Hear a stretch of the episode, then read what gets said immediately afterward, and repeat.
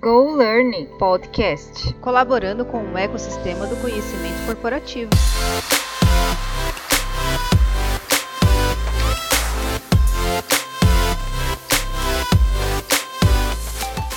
Olá, eu sou a Carol Beltrán, designer instrucional da Kips e mediadora das conversas do podcast Go Learn.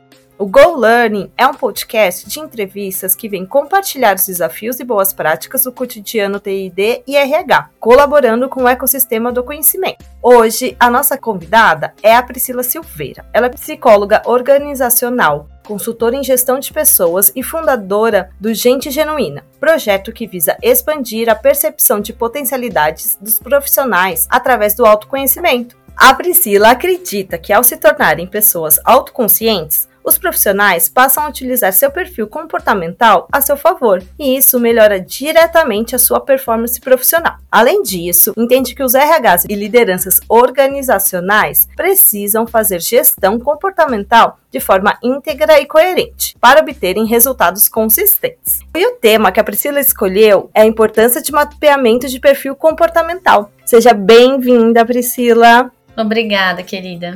E agora vamos para a parte de dissertar o assunto.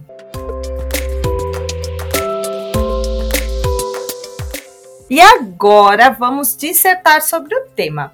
Priscila, o que é o perfil comportamental? Carol, perfil comportamental é um termo que a gente utiliza muito na área de gestão de pessoas para identificar os traços que são predominantes em cada um de nós profissionais. Então, de um modo geral, é como se a gente, é, de alguma forma, quisesse identificar as tendências de comportamento de cada indivíduo, né? Identificar como que são, né, ou tendem a ser as reações daquela pessoa frente a algumas situações do cotidiano do trabalho. E assim, a, quais são os lugares, né? Como que a gente pode aplicar esse mapeamento de perfil? Olha, de modo geral, as pessoas entendem que o mapeamento de perfil comportamental acontece apenas no recrutamento e seleção. E olha que nem são todas as empresas que normalmente aplicam, né, mapeamento de perfil comportamental na hora da seleção. Mas no geral, as pessoas acham que é só na hora do processo de seleção, né? Vamos ver se a tendência de comportamento desse candidato, dessa candidata tem a ver com a vaga e com a cultura organizacional organizacional. Mas não é só no recrutamento e seleção, não, tá? A aplicabilidade, sim, pode ser e deve acontecer no, no processo de ingresso de novos indivíduos dentro das organizações, mas também pode acontecer em momentos de avaliação de desempenho, por exemplo, onde a gente para os RHs, né, a equipe de gestão de pessoas junto com as lideranças organizacionais e os profissionais para criar os seus PDIs, que são seus planos de desenvolvimento individual, né?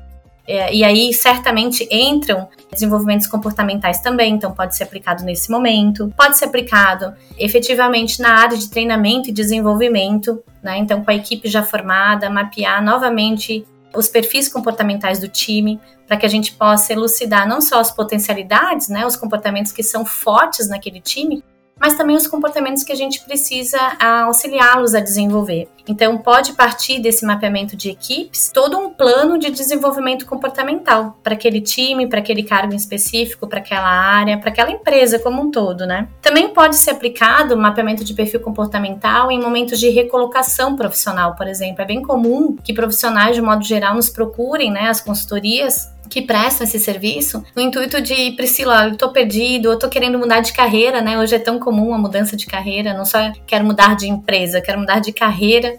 E eu gostaria de, de ter um pouco mais claro para mim mesmo qual é o próximo passo, qual é próximo degrau da minha própria carreira, né? Então, num momento de recolocação, também é bem pertinente fazer um mapeamento de perfil comportamental e buscar o auxílio de um profissional que ajude a orientar melhor esse caminho. Certamente vai ter tomadas de decisão mais assertivas.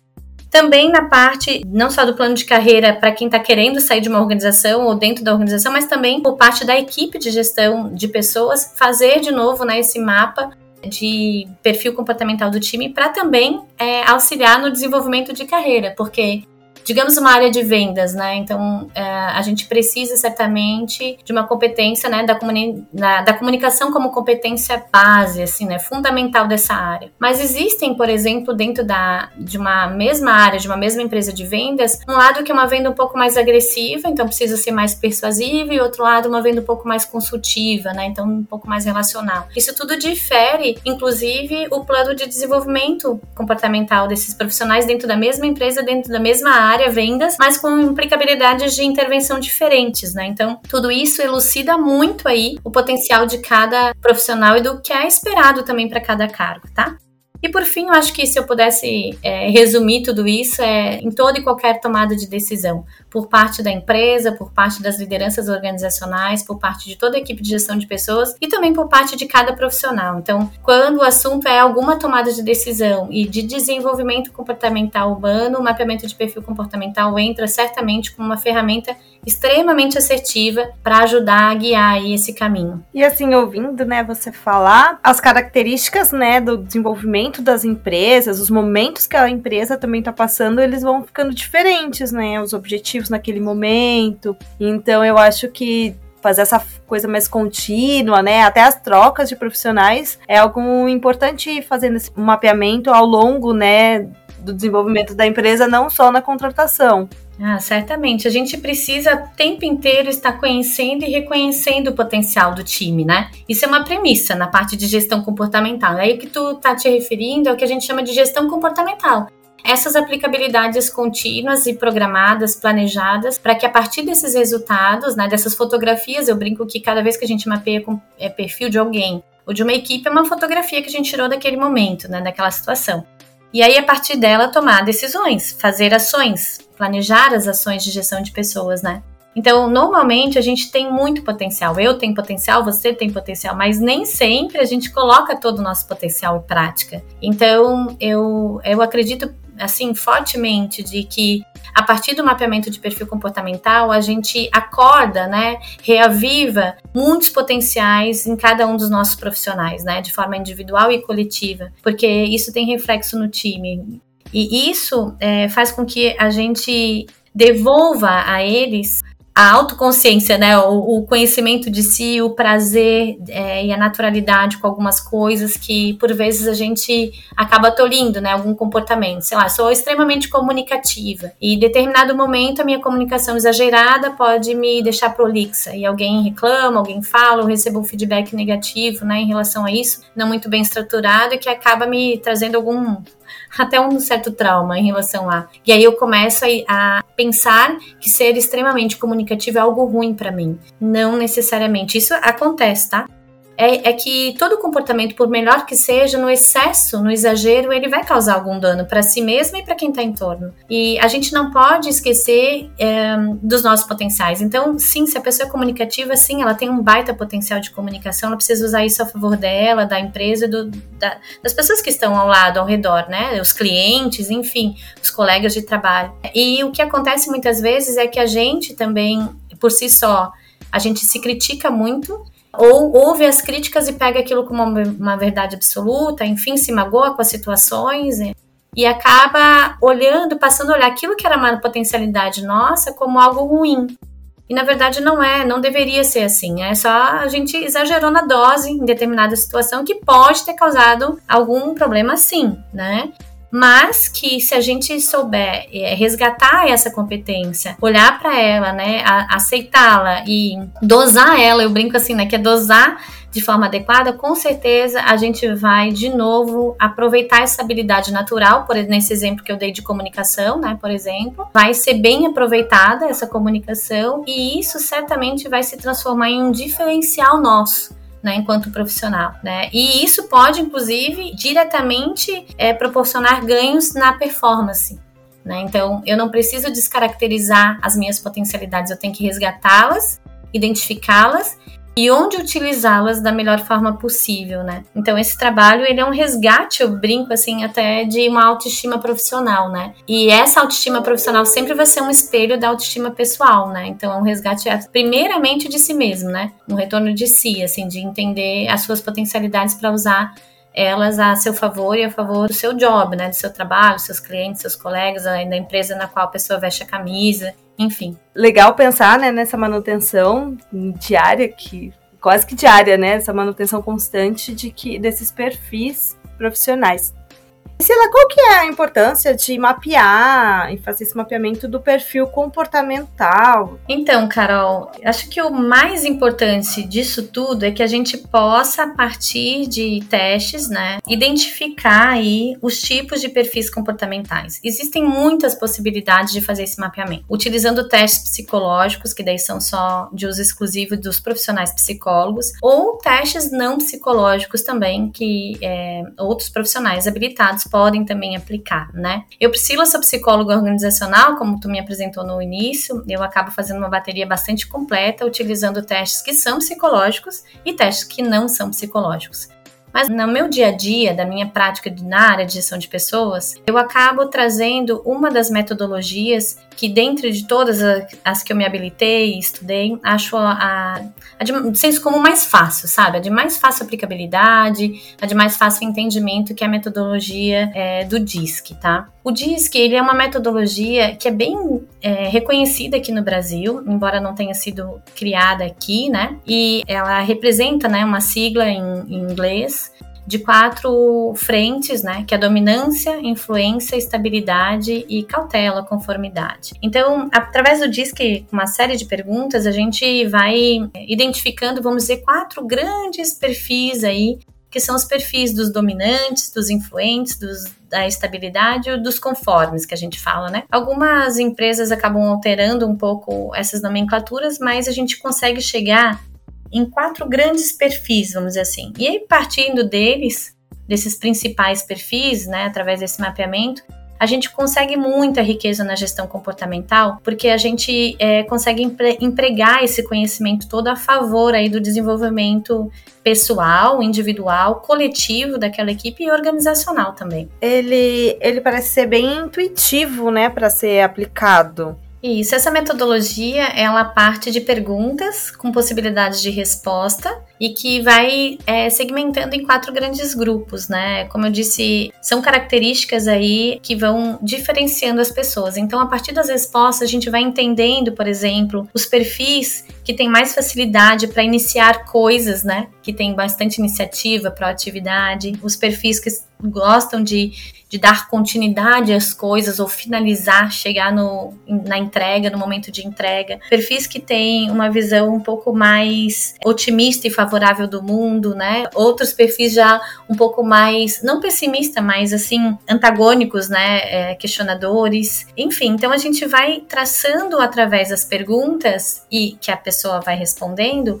as preferências de de comportamento dela. Como ela se vê no mundo, na prática do dia a dia, a partir das próprias respostas comportamentais que ela dá. Então, de fato, é um teste simples, né, de aplicabilidade simples, e que rapidamente é, a gente consegue identificar qual dos quatro grandes perfis é ou tende a ser o predominante ou os predominantes naquele indivíduo. E a partir dessas informações, tomar decisões para auxiliar na a, potencializar ainda mais né, as características de comportamento desse indivíduo, ou até mesmo a desenvolver outras características que hoje é, estão adormecidas, vamos dizer assim, né? Então a gente consegue entender o que que os dominantes têm em comum, o que que os influentes têm em comum e onde eles são, eles poderiam intervir de forma mais assertiva durante um processo de trabalho, assim como o pessoal da de estabilidade e conformidade. Então, são características bem distintas esses quatro e que nos dão a possibilidade de utilizar. Eu, como, eu brinco assim, Carol, até para facilitar o entendimento, é como se fossem peças de xadrez, sabe? Cada peça tem um tipo de movimentação, então cada tipo de perfil comportamental tem um jeitão de ser, vamos dizer assim, né? Então a gente identificando esse grande jeitão de ser, esse perfil principal, a gente pode a partir dele auxiliar essa pessoa a se posicionar de uma forma mais assertiva no ambiente, a se relacionar melhor com as pessoas, a se comunicar de um, de um jeito mais de fácil entendimento, mais empático com os colegas, a saber lidar com processos, com rotinas, enfim, com os problemas. Então, a partir disso, a gente consegue auxiliar bastante aí esse desenvolvimento humano. Ah, a partir de você fazer a analogia do xadrez é bem legal, assim, porque também é usar aquela peça para aquele momento, né, que você já estava falando, dos perfis das situações de momentos da empresa. E você pode também falar sobre um pouco mais sobre as características desses quatro perfis? Claro. Bom, é, os dominantes, a gente fala assim, ó, vou, vou partir da, das perguntas básicas que a gente faz, né? Pra gente saber de um modo geral, né? Claro, não são as perguntas do DISC, do teste em si, mas de um modo geral a gente busca saber se a pessoa é extrovertida ou introvertida. E se ela é mais voltada a processos ou pessoas. Se ela é extrovertida, voltada a tarefas, processos, ela tende a ter um perfil um pouco mais dominante. Se ela é extrovertida, voltada para pessoas, ela tende a ter um perfil mais influente. Se ela é introvertida voltada para pessoas, ela é, tende a ter um perfil mais da estabilidade. E se ela é introvertida voltada para processos, tarefas, ela tende a ser mais da conformidade. O que, que são esses quatro grandes perfis, né? De características gerais e habilidades comuns, os dominantes, eles são aqueles perfis desbravadores, sabe? Eles buscam, eles têm uma força na, na, em querer realizar as coisas, a partir do momento que você fala com o dominante sobre uma ideia, ele já está pensando no resultado final e para onde aquela ideia vai, vai chegar. Ele não não pensa muito no processo, no passo a passo, ele, ele quer o resultado, né? E ele costuma uh, ser bastante competitivo, ambicioso, né? No sentido de é dinâmico, age da forma para vamos lá, se a gente diz que vai fazer, a gente vai fazer. Gosta de romper padrões, criar as coisas da sua maneira, enfim, são perfis com muita capacidade de decisão rápida e muita força de liderança, né? De orientação. É para lá que a gente vai. Os perfis influentes, já em contrapartida, que são os extrovertidos e voltados a pessoas, são extremamente sociáveis, né? Aqueles perfis bem comunicadores. Então, são a, a indivíduos que transferem muita confiança, autoconfiança, confiança no grupo, possuem relacionamentos abertos, conhecem muitas pessoas, são bastante voltados a networking, são gregários, né? Eles buscam estar todo mundo junto sempre, gostam de, de andar em grupos né, grandes. Eles valorizam extremamente o contato com as pessoas, da mais simples à mais alta posição na empresa, enfim, falam bem de modo geral com todos.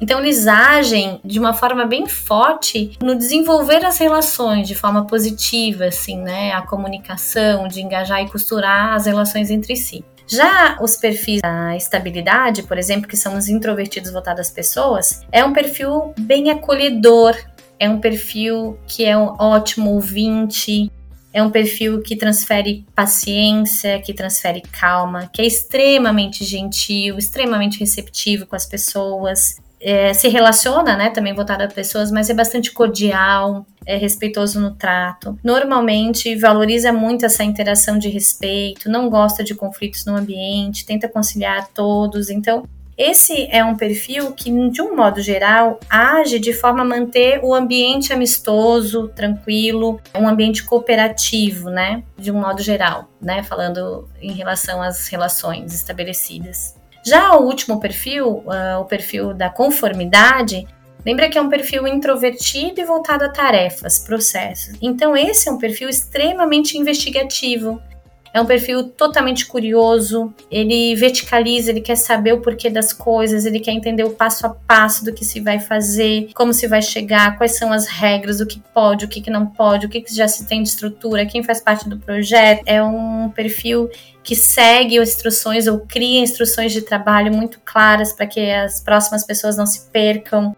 É um perfil que projeta aí argumentos lógicos, sempre gosta de manter padrões, né? É exigente consigo mesmo e com os outros. Enfim, esse perfil é um perfil daquele perfil que trabalha consciente o passo a passo que se tem que fazer, né? Quais os processos, as regras para dentro das normas da empresa a gente conseguir chegar no, no, no caminho em comum. É, de um modo geral, a gente precisa dos quatro. Precisa daquele que eleva o padrão, que quer se desafiar e chegar ao resultado. Precisa daquele que precisa conectar a todos, né? Interagir, comunicar os processos. Precisa daquele que, que pensa na segurança no como fazer, no modo, na cooperação que vai existir, né? É, na gentileza entre os integrantes, né? Não só da equipe como fora, clientes, enfim. E precisa daquele que que demonstra aí os processos passo a passo, como as tarefas vão ser feitas, quais são as entregas. Então, um time multidisciplinar é sempre um time muito mais de entrega de alta performance do que um time que tende a ter a maioria dos profissionais, por exemplo, num só perfil comportamental. Essa mistura, né, de perfis faz com que o time seja, né, sei lá, vou falar uma palavra, mas não seria bem isso, né? O perfeito, né? Chegar a essa perfeição de, de ter todas as características num time. Isso. Muito legal conhecer características deles. A gente fica, obviamente, fica curioso depois de ouvir tudo isso e querer saber qual é o nosso, né? Ô, Carol, nós temos os quatro, vou te contar aqui um spoiler, tá? Nós temos os quatro, mas sempre um lado nosso, um, dois, né? Às vezes até três, se sobressaem mais. Quando a gente fala do lado dominante, do perfil dominante, é o nosso lado que é trata dos problemas, né? sabe? Que dá foco nos problemas. Não é que dá foco, é que resolve problemas, né? Que é o nosso foco em como a gente seleciona as situações do cotidiano e como a gente busca obter resultado. Esse é o nosso lado dominante. Nosso lado da influência é a nossa forma, o foco como a gente faz para interagir com as pessoas, para expressar as nossas emoções, enfim. O nosso lado da estabilidade é o foco no nosso ritmo de trabalho, é, é, é como que a gente mantém o ritmo, como a gente coopera, como a gente se deixa, né? Deixa as pessoas cooperar com a gente, enfim. Então, a pulsação que a gente fala, né? é o ritmo de trabalho. E o nosso lado da conformidade é o nosso lado voltado aos processos, aos padrões, aos procedimentos, às expectativas que a gente tem. Então, de modo geral, nós temos os quatro perfis. Somos uma somatória dos quatro. Só que existe um perfil, dois ou até três, enfim, que nos puxa mais. Então, facilmente a gente cai naquele jeitão de ser. Então, toda vez que a gente tem uma característica que é um pouquinho mais que se sobressai mais, normalmente são as características com as quais as pessoas nos caracterizam em tese. Então não é tão difícil a gente saber um pouquinho qual das, das quatro frentes é, são a nossa fortaleza, a nossa força, porque basta que a gente pense como as pessoas nos descreveriam, aquelas que nos conhecem né, no ambiente de trabalho, como elas nos descreveriam. Então, a partir dessas características, já dá para a gente saber qual dos quatro P's aí, né, do, do, problema, das pessoas, dos processos ou da pulsação de ritmo a gente está mostrando aí né? Então dá para saber qual das frentes é o nosso jeitão aí que a gente deixa a nossa marca no ambiente de trabalho. E a partir disso trabalhar todas as outras frentes também, né? É, a gente está sempre buscando um equilíbrio, né, de tudo, mas as características às vezes não vem só da gente, né? Vem da somatória do time. Muito legal, assim, saber. Deixa eu só te fechar aqui para te dizendo assim, ó. A gente não precisa ter os quatro o tempo inteiro, né? Às vezes eu tô, ah, tô numa reunião em que eu preciso ser mais do networking, da comunicação. Então, eu vou explorar esse meu lado da influência, da comunicação, do otimismo, sabe? E daí, ah, então agora eu já tô num momento de trabalho que é mais processual, que a gente precisa estar tá um pouco mais introspectivo, voltado na tarefa. Então, vamos explorar esse lado da exigência, do padrão, do passo a passo, de cumprir todas as etapas, enfim. Então a gente, por isso que eu digo que o mapeamento de perfil é uma grande oportunidade de trabalhar o autoconhecimento e a partir dele estar tá mais consciente para tomar decisão melhor e a gente utilizar melhor aquele toda essa possibilidade comportamental, essa bagagem comportamental que todos nós temos, utilizar a nosso favor e a favor da, das tarefas, da equipe, da empresa, enfim, de quem está no lado, né? Lado a lado conosco, tá? Sim, muito legal, né? A gente ser autoconsciente e saber onde que a gente deve se dedicar em, em determinados momentos. Muito bacana, adorei conhecer todos os perfis.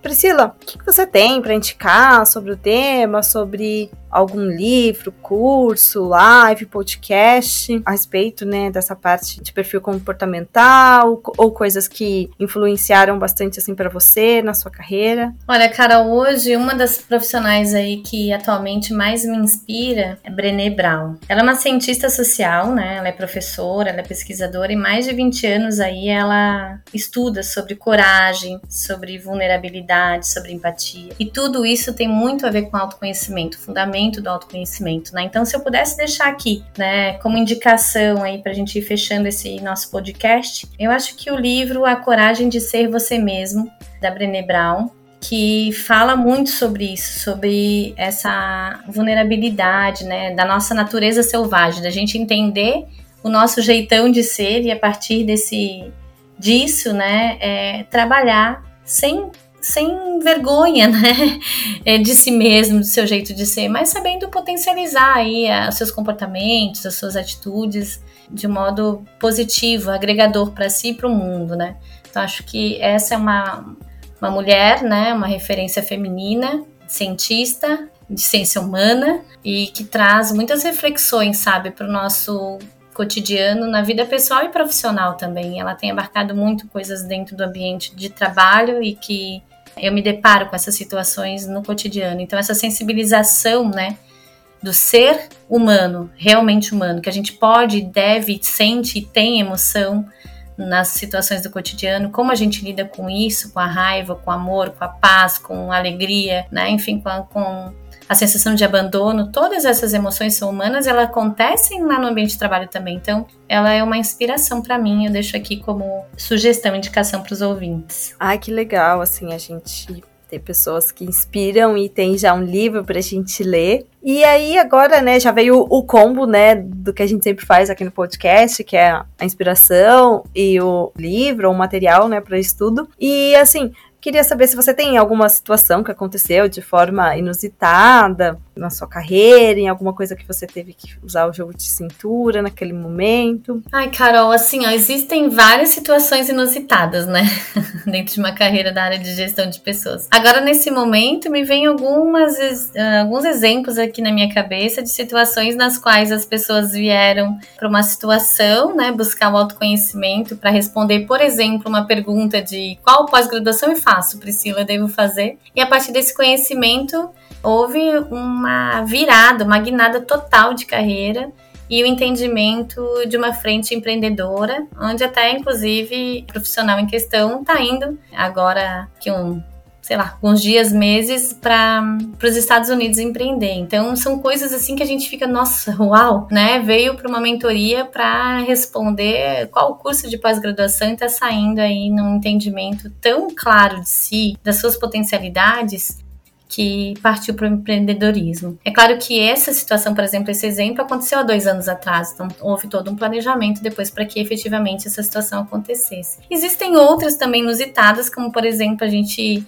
é uma situação de, um, de uma equipe extremamente forte em administração por crise, bastante dominante, chegando o resultado rápido, mas pouco planejadora, na qual a gente, uma vez identificado isso, a gente tinha que buscar contratar alguém para fazer o contraponto, ou seja, alguém de planejamento, né, de estabilidade. E aí foi, foi muito engraçado, assim, o processo dessa seleção, né, na hora o, o time não sabia descrever bem quem era o profissional que precisava, que era exatamente tudo aquilo que eles não tinham, não se percebiam, e na hora da seleção, desde os primeiros contatos com os candidatos, a gente foi deixando muito claro que eles iam para uma para toca dos leões, né, pessoas com perfis completamente diferentes dos dele, para que ele tivesse clareza, né, é, de que eles teriam que lidar com essa diferença especial. E para o time que ia receber também, essa clareza de que viria alguém bem diferente. Aí o time, nas primeiras reuniões, a gente acompanhou, enfim, e o time relatou, assim, que a pessoa contratada, no,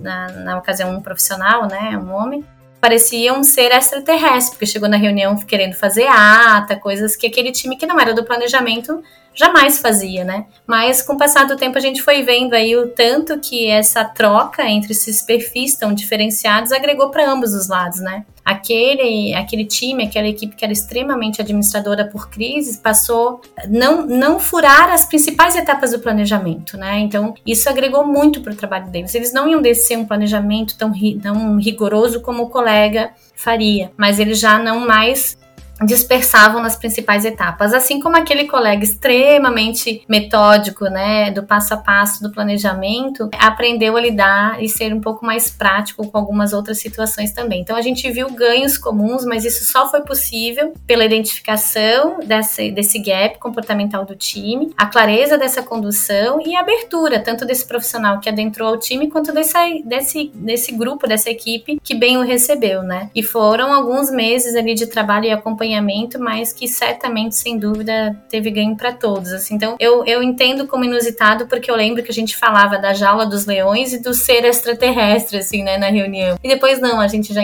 eles já se percebiam com o passar do tempo que era um time mesmo, e, é, e aquilo também fez com que eles percebessem nos demais colegas as outras potencialidades, diferenças e similaridades que eles trocavam entre si. Então, foi, foi uma situação bem bem inusitada, né? Mas ainda bem que assertiva, né? Porque foi bem conduzida por todos na ocasião. Ai, que bom, né? Esses resultados finais, às vezes a gente acha que tá perdido, que olha só, e aí não tem nada a ver, mas era o que tava precisando naquele momento, né? Muito legal essas trocas de potencialidades também, né? A gente aprende muito um com o outro, essa convivência com o outro. E é o que eu falo, eu tenho aprendido muito nesses podcasts, assim, eu vindo, né, e ouvindo todas as conversas me faz pensar muitas coisas. Agora eu quero saber qual que é o meu, meu perfil, comportamento. Vamos fazer, Carol. Fica aqui o convite. Vamos, tô muito curiosa.